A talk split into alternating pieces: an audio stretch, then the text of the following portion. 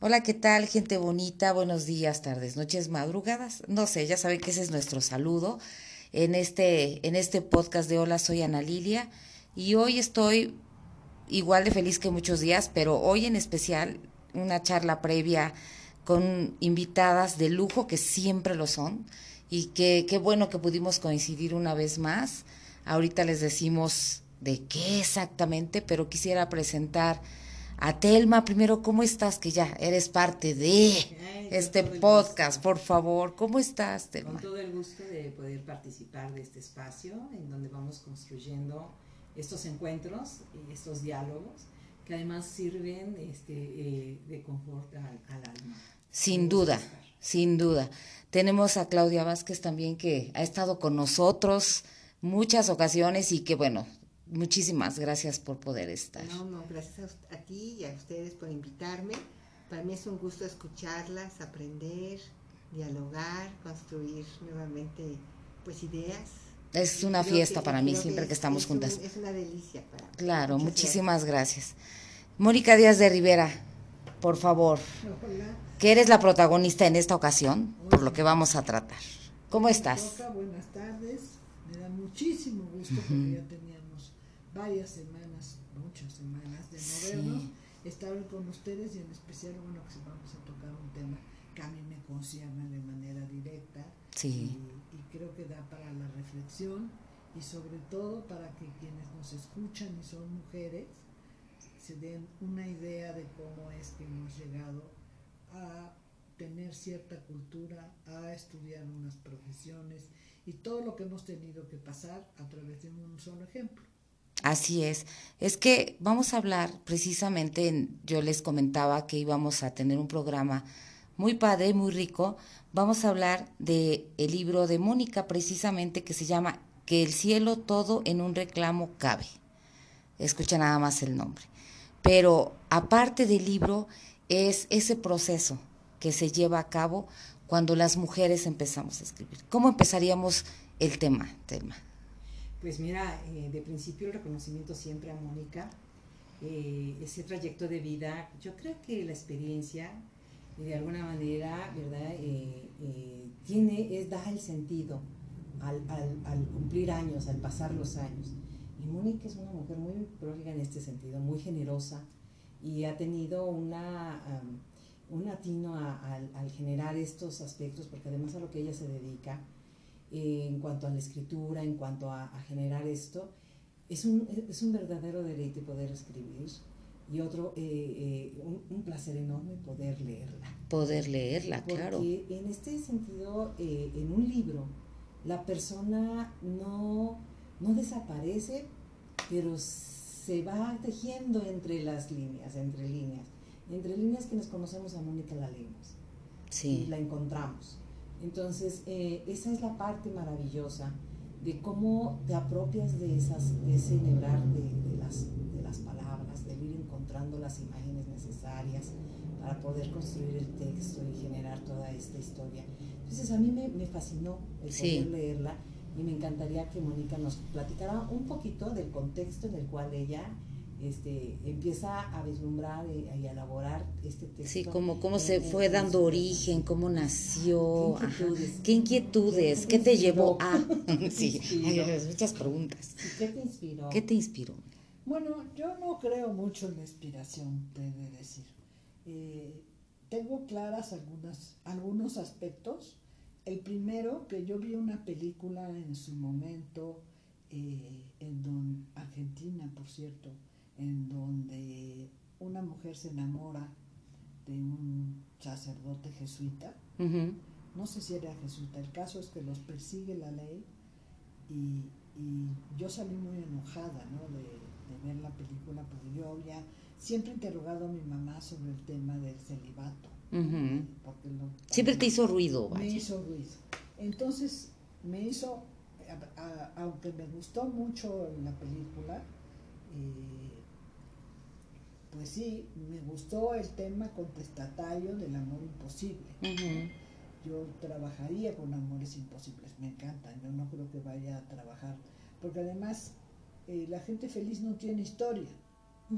realmente tienes que vivir en el conflicto o, de que te sucedan cosas para, para que tengas una historia que contar, ¿no? Pero como las mujeres Para buscar caminos hay que pasarla de repente Esa fue así. La primera, se me presentó la ocasión cuando yo tenía que hacer un trabajo final, trabajando para la biblioteca antigua de la UAP, José María Lafragua, eh, se hizo un diplomado con gente que vino de Granada y yo tenía pues que hacer un trabajo de investigación y el maestro que era mi amigo, por vino de la universidad, eh, me dijo, Ay, no, te, no te preocupes, escribe sobre las imprentas que manejaron mujeres aquí en Puebla en, la época colonial o en México. Le dije, no, qué flojera yo atiendo todos los días investigadores, yo ahora voy a estar haciendo lo mismo, pero del otro lado. Le dije, no, eso no me gusta. ¿Qué te parece si te escribo una pequeña historia en donde vengan todos los elementos de la imprenta y tú me calificas? Y esa historia, entonces en ese momento estando sentada con él, le dije, mira, se va a tratar de esto, de esto, de esto, de esto, de esto, y ya después veo cómo la acabo. Y así surge la idea, y durante varios años estuve como entregué mi trabajo, por supuesto, este, y me dijo él, si quieres, trabajalo y te lo publica la Universidad de Granada, pero no era mi momento. Yo ya había, o sea, yo estaba, en esos tiempos estábamos como muy ocupadas las mujeres en otros menesteres y otras luchas, y yo dije, bueno, cuando sea mi momento voy a saber. Y un día me inscribí en un taller de novela, este, y bueno, pues eh, surgió la idea, después de haber terminado el curso, de, hacer varias historias cortas, este, ya de escribir este libro. Escribir un libro eh, no, hay receta para escribir una novela, aunque hay varios grandes escritores que han dejado por escrito el cómo, pero en realidad e, es un género muy libre. Tienes que tener ciertas cosas en cuenta, digamos, no sé, que sepas estructurar, por ejemplo, que no se te quede ningún hilo suelto en la historia, ver cómo vas a manejar todas las historias paralelas que tiene que haber en una novela, porque en un cuento puedes hablar solamente de solo dos personajes o tres, ¿verdad? pero aquí no, aquí tiene que ver pues personajes alternos que, te permitan redondear la historia y a los que les vas a dar ciertas funciones. Entonces, eh, quien escribe tiene que estar pendiente de eso. sí, que no se le vaya el detalle, ¿no? Porque es siempre que se escribe, perdón, es, es que tú lo estás pensando y dices, claro, a mí me queda como no esa duda, no ese vacío, porque yo lo sé, yo estoy construyendo, porque está aquí adentro, y yo lo estoy construyendo. Entonces, parecería a veces hasta obvio decir, es que ya es como redundante. No, porque tú lo estás construyendo. Y para quien te va a leer, tiene es, que tiene que saberlo. Pues claro que tienen que saberlo y, y, hay ejemplos, no sé, además de que tiene que saberlo, que, sí hay que saber ciertos detalles. Por ejemplo, un escritor o escritora no puede dejar de lado cuál es el tiempo, los tiempos que está manejando. Si va a trabajar un tiempo hacia atrás, pero tiene un presente narrativo, el tiempo del presente narrativo es el tiempo en el que sucede la historia. Yo en mi caso, tuve que ir para atrás y regresar, pero todo el chiste es que las y los lectores eso lo entiendan, o sea, rápidamente se ubiquen por ciertos datos que tú una pone, en, en, qué parte de los años, que en mi caso fueron muy poco, de 1767 a, pues, digamos, 1700, bueno, luego tengo un brinco hasta el 1799. Y ese juego, pues eso también lo estructuras en tu cabeza, y, pero no lo puedes perder de vista. Sí, y no te puedes dar el brinco nada más así de la nada, ¿no? O sea, este, ¿qué, está sucediendo y por qué? Primero, ¿por qué te diste el brinco? Y luego la descripción cultural, socio, social, ¿no? Sí, bueno, la investigación de un libro como el que yo escribí es una investigación Claro. Es una, es una novela que se puede considerar histórica en el sentido que transcurre durante este, la época de los jesuitas en Puebla y todo lo que lo que pasó cuando los despacharon y los expulsaron para regresarse, ¿no? Y que también explico bien cómo fue todo esto, porque eso es lo que le va a dar credibilidad a la novela, que eso es muy importante. ¿Qué le pedimos al lector cuando escribimos? Que crea lo que yo estoy diciendo. ¿no? Cuando tú te enganchas con una novela, normalmente, es porque tú estás entendiendo y te estás apropiando de lo que, de- del personaje o, o te lo crees, o sea, y eso desde las obras más famosas. Sí, y aparte estás ahí, ¿no? Te Pero sientes además, ahí. Exacto, me das una serie de elementos para eh, tener ese contexto en el que está sucediendo eh, la historia. Ese es uno. Y, al- y no necesito ser experta en el tema para comprender Exacto. qué está pasando, ¿no? O imaginarme el conflicto en ese, en ese sentido. Y, y lo que se convierte en el meollo del asunto aquí en, en la, en la historia. ¿no? Sí, Entonces, esta, esta parte de, de que nos describes, Mónica, sobre este ir hacia el pasado, en el presente, el futuro, creo que es algo que también pasa, que los seres humanos realmente vivimos todo el tiempo en tres momentos de vida. En, nuestros, en nuestro pasado, en nuestro presente y en nuestro futuro. O sea, realmente somos personas atemporales porque todo el tiempo estamos en esos tres, Sí, estos- sí. estos Estoy de acuerdo, pero tú como escritora, a mí si me preguntaran cuál es el tiempo, sigue siendo una línea recta de la cual yo voy solamente a dar pequeños eh, brincos hacia otros momentos que, que van a aportar algo ¿no? a, Sí. a la historia. Ahora, en, en- en el caso de, de la relación, digamos, que se establece entre un hombre y una mujer con características tan particulares, tan contestatarias, en una ciudad sumamente conservadora, Sí. Y en la época, ¿no? en, en esa época, bueno, era... Y bueno, no habría que olvidar que ya en esos tiempos estaban empezando a formar grupos que ya no querían la corona, ¿no? Generalmente los criollos, y entonces yo me puse a pensar, a ver, ¿cuáles son las características? Lo que recomiendan los escritores, al menos como yo los he oído hablar, más importantes, tú haces las biografías de tus personajes aparte. Porque si manejas muchos personajes y a uno le dio escarlatina cuando era niño y eso va a ser importante, no te vas a equivocar a Juan con Pedro. ¿no? Resulta que el del problema es Pedro, pero Juan es el de la escarlatina. Y tú lo tienes 100 hojas antes, ¿no? Sí, Sí, sí. es sí, sí hay, es una construcción individual. Sí, tiene que saber su Sí, personalidad. Sí, su sí, manera sí. de reaccionar ante los O sea, hechos. sí, y además todo es importante porque el mismo hecho de escribir la biografía del personaje, tú vas, tú vas eh, como, como tomando y decir, a ver, si este personaje necesito ¿no? que tenga esta deficiencia física, por ejemplo.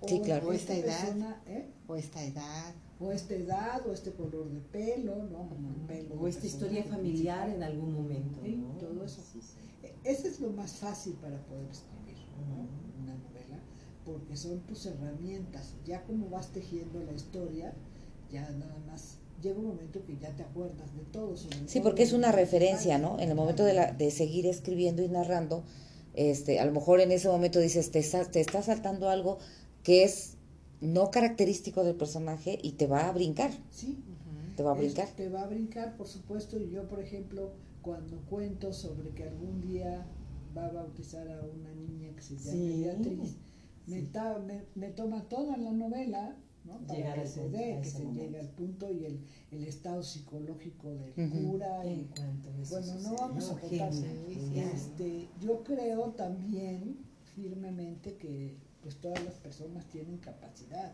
Lo que a veces te ayuda, o lo que más te ayuda, es que las personas que tratamos de escribir tenemos que haber leído muchísimo. El que no lee no va a poder escribir nunca, salvo los genios, porque los hay.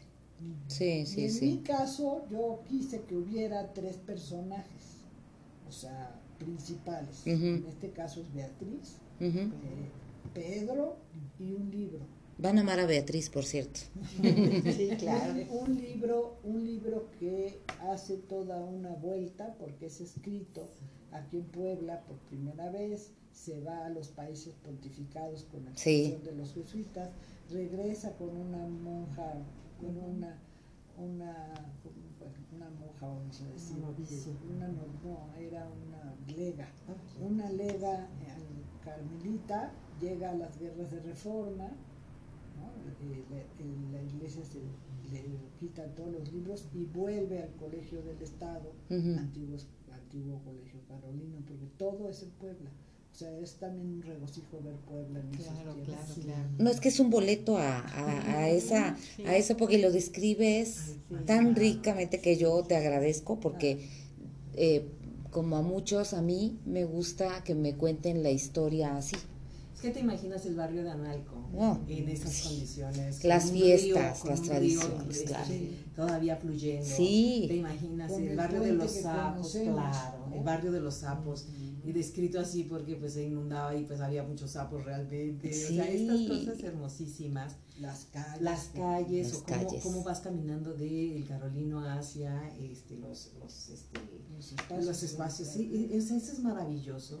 Sí, la procesión. La procesión. Sí. Pecadora, ¿no? Sí, claro. O sea, yo creo que para nuestra desgracia el libro, o para mí fue buenísimo que me lo publicara el gobierno del estado, para la gente no, porque porque pues no es fácil que te lo regalen ahí en la, en la Secretaría de Cultura, pero todo es cosa de ir a la Secretaría de Cultura, Ok. al área de literatura y pedir este, si todavía tienen ejemplares. Ah, qué bueno que dices, para que porque es seguramente va a haber es- muchos que estén es interesados. Muy importante.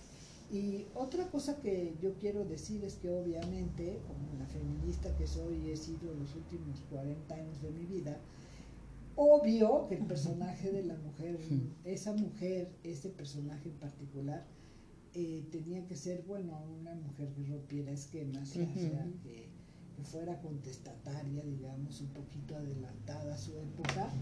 Y eh, bueno, eh, no podía ser menos porque si no, pues no habría historia. Sí. ¿no? Sin esta mujer que se atreve a hacer todo Claro, lo que claro. se atreve. Sí, i- inconforme y, y curiosa y aparte con esa con esa sensibilidad, ¿no? Sí. Pero además con la capacidad de desarrollar inteligencia. Sí. Sí. O sea, porque eh, dominar las, las materias que ella domina en este parte, o sea, en esa primera parte de su vida, la botica, ¿no? o sea, de- de que no es algo sencillo, o sea, No. entender esta, esta parte del hacer en, en la- en las boticas y lo otro de- posteriormente, ¿verdad? El, el tema de la imprenta. Entonces yo creo que eso es algo delicioso. ¿No es que esos dos espacios, Sí. esos dos espacios, todo lo que puede florecer ahí, Sí. por lo mismo? Y además unos espacios que en sí mismos pueden tener sus propias historias. A mí me encantaría escribir una novela que tenga de fondo el tema de, la de los boticarios y las boticarias, porque las había por tiempos limitados, como lo estipulaba la ley, pero las había. Y, y el, el tema, como les platicaba yo cuando iniciamos nuestra charla fuera de la- Ujú, Sí, el, el tema de, del- de los olores, ¿no? Porque que no se nos olvide que en esas épocas cada ciudad tenía su propio olor, ¿no? En el, en- el nuestro no era muy bueno porque teníamos todos los cerdos del mundo, ¿no? Como dice, eh, este, ¿qué come el poblano? Puerco, cochino y marrano. Pero el hecho, por ejemplo, en donde... no, sí, luchar con esos olores, dices, bueno, No, cuando decían aguas, aguas era Aguas. que echaban las fascinicas Sí, afuera sí. de las ventanas, ¿no? Sí, claro, y además eh, los personajes con los que se va a encontrar Beatriz, ¿no?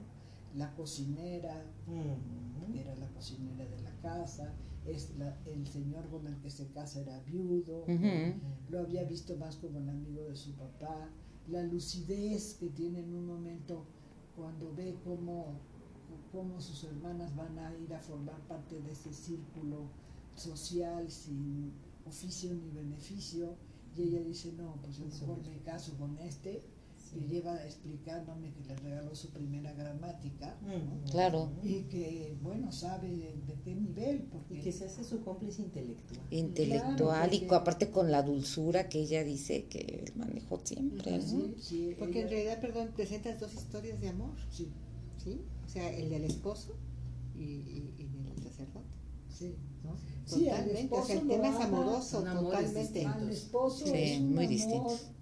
de ideas, el, el- el que tiene con ella, ¿no? Y Sí, de aprendizajes. Sí, y, y se ve, o sea, yo ya está, digo se ve como si no fuera mía, pero, pero se nota como él, ¿no? siendo un amigo del papá de Beatriz, en la botica, tiene sus reuniones pues, semi clandestinas, porque ya son eh, personas que se dedican a oficios, casi todos criollos, este, que ya están empezando las ideas liberales. ¿no? Sí. Eso hay, hay que verlo y esta niñita ahí sentada y preguntaba, digo, ¿qué ha- digo, ella aprende todo lo que hay que aprender durante parte del día porque la mamá anda en otros menesteres Sí. y por otro lado pues escucha las conversaciones y estamos convencidas de que los niños escuchan y también Claro, entiendo. eso lo guarda, ¿no? Y, Sí. y- y forma parte de su vida a futuro. Y bueno, eh, eh, lo único que creo que hubiera sido una técnica para reivindicar lo que yo soy, por decirte algo, es que la mujer escribiera, ¿no? No escribe, no la puse a escribir, más que las cartas que le pasa Ujú, Sí, sí. que sueña Algunas con notas, tener, sí. ¿no? Pero está interesante en la novela, ahora ustedes hablen sobre ella porque creo que es lo que vale la pena para ver ese proceso que dices tú. Tú como lector, ahora yo, ahora yo le voy a preguntar a... Sí, sí, sí, pregúntame. Y, y- y aquí el rasgo de la maestra. Sí, sí, sí, sí. Tú como, tú como lector, Yo te pregunto a ti, ¿qué te dio el libro? A ver, Fíjate que a mí, ¿cómo bueno, la yo... descubriste? Hay que aclarar, cuando yo estaba escribiendo una novela yo no conocía a Nelly. No, O no, sea, no, ni no. ella sabía que yo había escrito una novela. No, no sabía. Telma sí, Claudia tampoco. Y son las voces que yo quisiera oír. Sí, creo que sí. Pueden interesar a la gente. Sí, claro. Bueno, yo de, de primera, pues bueno, igual agradecerte porque la narrativa y los detalles que me das sí me transporta a esa época. Me transporta a las pláticas, a los olores, a las comidas, a las festividades, a los dolores propios de la época, cómo los oficios van evolucionando con la transformación de ideas, obviamente que, que todo va, ¿no? Eso te lleva a una cosa, a analizar otra, y esos dos espacios que mencionábamos, a mí me, me enriquecen porque dices, imagínate a una mujer, por eso digo que van a amar a Beatriz, porque todas en algún momento de las que estamos acá hemos sido Beatriz, ¿no? En algún momento, por la razón que sea, nos dieron un espacio para escucharnos, para explicarnos, para que confiaran eh, en, que no solamente estábamos en ciertos roles que han ido transformándose, pero estábamos también destinadas y que a la hora de preguntar, ya a la hora de preguntar, como ella hace todo el tiempo, ya éramos parte de Beatriz, pues digo, van a amar a Beatriz, porque esa, esa es la parte que a mí me, me llamó y me identifique y dije, claro, yo también lo hubiera hecho Su curiosidad. su curiosidad, sus ganas de no quedarse con, con las ganas de entender algo. Entonces, para entender algo, él, pues, lo que decíamos, ¿no? Que, que a las mujeres era, no estaba permitido que preguntaran, que cuestionaran y que aparte todavía te siguieran preguntando sobre algo y todavía te dijeran y te retaran a la razón de algo que estaban aprendiendo apenas. Entonces, a mí esa parte, de verdad, yo me, me encanto con, con todas las mujeres que están ahí, porque todas te aportan algo, Sí. ¿no? Todas te aportan algo en sabiduría, ella porque aprendió latín, porque aprendió cosas que no se les permitía tener ese acceso Sobre al todo conocimiento. francés. Exacto. Que, no era nada común. Exacto. Tiene una abuela francesa. Exacto. Viviendo un mundo del que realmente su vida cotidiana la conocemos, pero en gran parte nos la inventamos, ¿no? en base a, a los hechos históricos que pasaban. Y creo que en este caso, cuando yo empecé a escribir la novela, cuando escribí mi primer, eh, digamos, relato de borrador, yo no había caído en cuenta, y eso también te lo dice muy claro la, la, el, el- el que sea novela, de, de los personajes opuestos. Tiene que haber un, un personaje ahí, por eso puse a virtudes, además era un hombre muy... Sí, como para contrastar, ¿no? Totalmente. para contrastar eh, y que digo al final virtudes pues estaba viviendo lo que le tocó y estaba actuando en consecuencia, ¿no? Este, sin cuestionar más allá, por eso ella iba pues Pero sobre sobre esa este rasgo, ¿no? O sea, ¿cuál es el costo de alinearte al sistema? De quedarte en ese papel, en ese rol, porque además tiene, se describe de ese momento en el que tú puedes decidir si transgredir ese, ese rol o quedarte en el, o sea, quedarse Sí, en el el ¿no? Pero aparte quedarte y cuestionar porque tú sí te estás Claro. saliendo del huacal, Sí, porque ya te vuelves esa parte. Y estar dispuesta a pagar el precio. Sí. ¿no? A, a decir, bueno, pero por otro lado está como consciente de que pagar el precio eh, era casarse con un hombre mayor, pagar el precio fue la buena vida que pudieron darse un, un hombre mayor y ella. Realmente ella paga un precio que para otra mujer hubiera sido terrible no tener hijos, por ejemplo, este, y sin embargo, ella pues le da preferencia, que eso es lo más extraño del personaje. Ella se da el lujo de pensar en ella misma. Sí, Exacto. Cuando la tendencia es tú eres de los otros, eres de los demás, eres un ser de amor, no cumplía con ser madre, se casó con un hombre mayor, manejaba una imprenta, bueno, eso para el siglo XVIII era inconcebible. sí, exactamente. En el momento en que ella se da cuenta que, que ahí es donde ella puede hacer algo por ella misma. que- y muchas mujeres hubieran dicho, no, es que entonces ya no voy a tener hijos. Y entonces, ¿cómo? Pues mejor no. O sea, ¿cómo me defino a partir de lo que no está determinado para esa situación, ¿no? Y sobre Exactamente. una mujer tan joven, ¿no? Entonces, bueno, sin duda una mujer pues empoderada, revolucionaria, Sí, pero desde el ser, ¿no? Desde lo que yo sé por lo que yo soy por mis saberes y por, por lo que yo hago, ¿no? Con una seguridad enorme. Y yo estoy segura que debe haber habido, cuando he hablado Sí. con Juana muchas veces, a mí me gusta mucho el tema. Debe haber habido varias Sor Juanas. Sí, claro.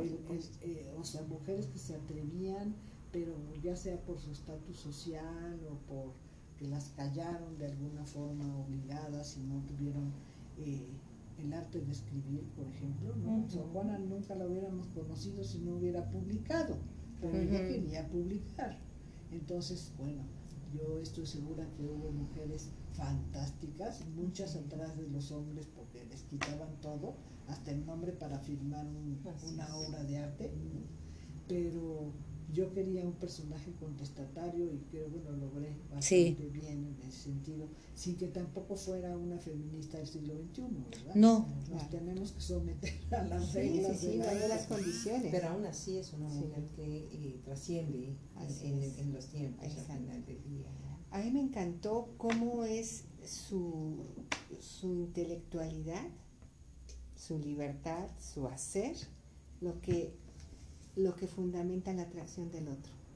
¿sí? O sea, porque sí era una mujer bella, pero en realidad lo que trasciende y llama la atención de. Pedro, sí, es su movimiento, su carácter, esta capacidad de poner límites, de poner reglas, De cuestionar. de cuestionar, ¿no? Y a la, De vez, opinar, y a de la opinar. vez caminar con un vestido que tiene frufru. Sí, ¿no? Exacto, sí, sí, sí. No, o sea, al final es femenina. Sí, Sí, sí, claro, sí, o sí, sea. sí. Pero, o sea, lo ve y lo reconoce desde luego, desde la belleza física. Pero todo lo demás, cómo impacta, ¿no? Cómo impacta en esa Y atracción. además, eh, fíjate que, que pensando ahorita que me estás diciendo eso, este, nos pasa igual como lectores. Ya nos deja de importar cómo es Beatriz físicamente. Sí, exacto. No te importa si era blanca, este, mestiza, si tenía el pelo negro, no lo sabes realmente No, no, no. En, en la novela. Sin embargo, nos, nos deja de importar porque estamos, el libro, bueno, perdón que lo diga yo, pues soy la autora, pero, pero sí capta esa, esa, esa atracción de quien lee, que ya no importa, ¿no? O sea, Sí, ya es secundario ajá. Porque ya sobresale Sí, sí, lo sí, fundamental sí, sí. de Beatriz. Así es, y además también quise poner, por eso están mis personajes de Lupe, este, que es un gran personaje. Es que yo es lo que digo, todas las mujeres de ahí nos van, nos aportan algo, Sí. porque ella con esa intelectualidad y con los conocimientos y muy cercana a la ciencia y a los nuevos descubrimientos, pero también está Lupe con su sabiduría, ¿no? Con, con eso que, con esas palabras breves, cortas y, y cuestionamientos muy de la época y con esas preocupaciones de la época, pero logra así como también hacer una sacudida intelectual, ¿no? Entonces, digo, están súper, de verdad, muchas felicidades. A mí me está... Sí, sí. Bueno, pues ojalá y se pueda... Yo estoy esperando realmente ir a la guapa, que, digo a la guapa, al gobierno para que me devuelvan ya mis derechos, ya es tiempo. Sí. Yo la pueda tratar de publicar de manera que, que esté en las librerías, ¿no? porque esto está pagado con los impuestos y es, es gratis. Entonces, por eso si alguien se interesa de veras, solo tiene que ir a la Secretaría de Cultura. De Cultura. Y ahí en, en la Dirección de Literatura preguntar si todavía tienen ejemplares. Los estaban guardando en la... ¿Y que se los dan? O sea, se los... Yo no lo sé, supongo. Ajá. Porque pues, son libros... O se los prestan o se los pueden que dar. lo puedan prestar y que está en la librería Miguel de la Madrid. Ajá. Digo, Miguel de...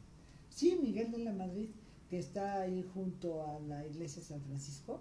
Junto al colegio Aparicio. Aparicio. Sí, ahí la tienen para lectura porque ahí se hizo la pequeña presentación que tuvo este libro. Pues ahí sí la tienen. Y a lo mejor la propia directora de la biblioteca sabe cuál es el camino. Porque luego lo que sucede es que ya está en varios lados. La mandaron a todo Puebla, a, las, a, a todo el estado, a las bibliotecas. Y por otro lado la regaló mucho el, el gobernador y, y el secretario durante pues casi un año, año y medio que, que, que, se publicó, pero yo espero vendérsela a una empresa que haga series y espero vendérsela también. Claro, claro. Imagínate. No, es que wow. es muy visual. Sí, sí, Sí, sí. está, esta Yo escribo parte, visual. Sí, sí, sí. Pero fíjate aquí con eh, el tema del detalle de, de, de Beatriz en este eh, vestido, porque te dicen cómo, cómo viste esto, el aroma que la, la abuela le, le Ujú, dice. exacto, el aroma.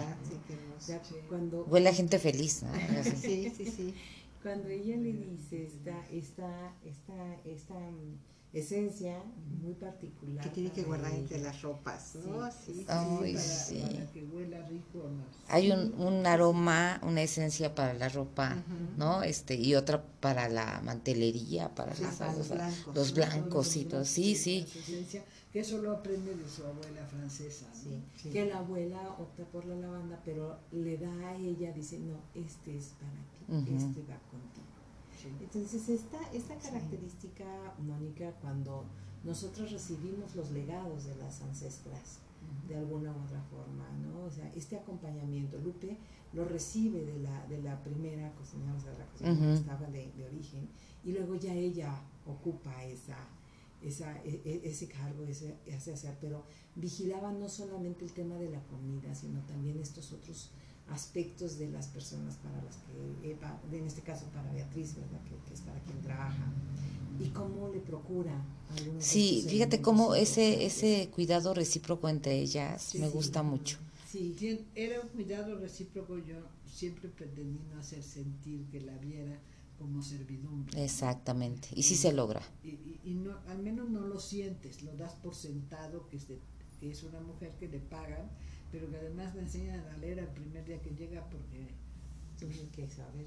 porque ahí Sí. con, el, con el hombre dueño de la imprenta, o sea, el, el papá de, de-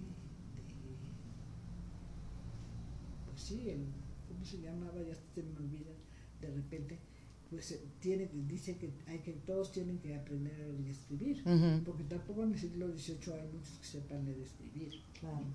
Y también, bueno, el, el novio de Lupe, que a mí es un personaje que me encanta.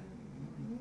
Y Jacinto. cómo suceden las cosas y, y la tenacidad de Lupe, ¿no? El, el dolor que termina teniendo por dejar de usar sus guaraches.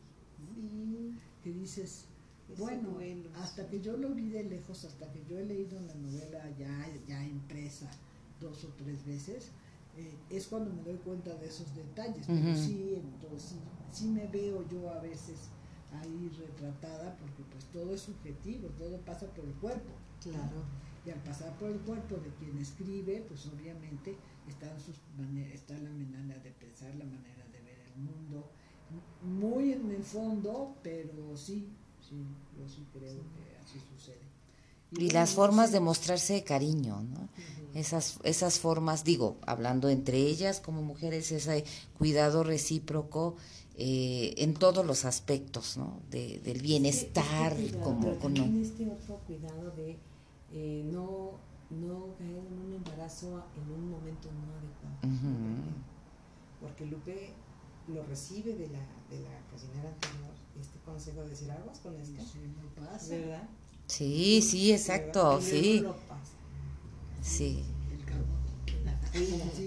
Pues tú querías que trabajáramos otro tema. Claro, es que esta, esta parte, fíjate, eh, en este sentido, y justamente vamos en, este aspecto, de cómo las mujeres eh, cambian sus historias a partir de que tienen acceso a, a los saberes, ¿sí? la comprensión de las letras, la comprensión del acceso a los libros. Y, y, no libros cualquiera, porque en este caso, por ejemplo, tenía acceso a, a libros y a, textos con la abuela. Sí. ¿Sí? Y que de dónde? De Francia. Ese es un tema importante, o sea, de Europa, a final de cuentas. De las sociedades más avanzadas. claro. así es. ¿no? Por el otro lado, estas tertulias que se hacen en la casa del padre, donde se hablan de textos, donde se habla de determinadas cosas. sí, imagínate esas, esas mesas de discusiones y de plática y de charla informal y qué rico. Y donde empieza No tan informal, yo, yo creo que se cuestionaban cosas filosóficas y ves que asistíamos a sacerdote jesuita también a, a, las charlas que pues, ya estaban... Eran intensas. eran, intensas. no lo imagino sí, pero no tan planeadas como para esa finalidad, ¿no? Por eso hablo de, o sea, por eso digo informales en ese sentido, no por el contenido, ¿no? Ahí está, sí. ¿no? este proceso. Cuando las mujeres pueden preguntar, en este sentido, usar su voz, el tener acceso a estas cosas de donde, si yo no te lo contesto, si yo no te lo respondo directamente, pero tienes acceso a la fuente, ¿sí? Para ir e indagar. Sí ese, ese otro. Y la otra parte, por ejemplo, Mónica, cuando hablan acerca de una botica donde hay, lees la descripción de una hierba, para qué sirve, en qué, con, qué, con qué cantidades, con qué eso, o sea, la vida y la muerte en tus manos. ¿sí? Al final de cuentas, el conocimiento es eso. ¿sí? Entonces, ese, ese proceso de, de, hacer, de construir, me, me parece fascinante, Mónica, porque tú eres mujer de letras y también tienes este ejercicio o sea, a mí me encanta, me encantó leerte como, como escritora ahí. Y por el otro lado, no te puedo dejar de ver en estos otros contextos, en el sentido de decir, ¿cuál es el legado? O sea, tú, tú nos cuentas una historia, nos cuentas esta novela, etcétera, pero también nos hablas acerca de cuántos puede, cuán diferente puede ser la vida de una mujer cuando tiene acceso a la lectoescritura. Y eso me parece fascinante. Y es un ejercicio que tú haces también y que abres estos espacios para que las mujeres también nos acerquemos a las letras, a la lectoescritura, a esta a este hacer enhebrar pues las ideas, el, el, poder hacer estos trazos, ¿no? no solamente mentales, que ya estaremos platicando ¿no? este, sobre estos, estos, aspectos de la narrativa, claro. pero también del ejercicio propio de escribir, sí, tan simple como de deslizar un lápiz este, y, hacer borrar la idea y, volver a empezar. Hasta que quede permanente, ¿no? Vamos construyendo tu, tu identidad, tu subjetividad, porque lo plasmas y lo, y lo aceptas. No, y enfrentar un hombre en blanco. claro. Sí, es lo que decíamos. Al final del día, pues siempre va siendo la metáfora nuestra de, de, la, de la vida, ¿no? O sea, nuestras vidas es, es esto, ¿no? ¿Qué queremos escribir en ello? Entonces, Continuamos entonces aquí, hicimos una pequeña pausa comercial, no, no es cierto, comercial no, pero vamos a ir cerrando un poquito esta, ves que si no ponemos un límite, les juro que vamos a seguir y da para tanto, sí, hasta mañana, y va a dar para tanto, pero eh, tema mencionaba algo tan importante del acceso de las mujeres a este proceso de lectoescritura y de cómo eso, como mujeres, cómo nos va moviendo y acercando hacia otras cosas donde es necesario escribir. ¿Cómo escribe una mujer? ¿Cómo escribe una mujer, Mónica? ¿Qué nos da? Bueno, yo quisiera decir antes algo que no se me puede pasar, que es una realidad que yo manejo normalmente en mis cursos con trabajo con puras mujeres, que el tema de el desarrollo social y económico de un país durante muchísimos años, antes en el caso de otros países, no en México, ha sido determinante eh, para su desarrollo y para su crecimiento social, económico, político, de lo que quieras. Yo siempre les comento que las mujeres eh, nacidas en espacios que pasaron por la reforma de la Iglesia Católica, o sea, por Lutero, para que todas nos entiendan, aunque haya muchas diferentes corrientes, eh, lo que pide el protestantismo es la relación directa de las personas, hombres o mujeres, con sus textos sagrados.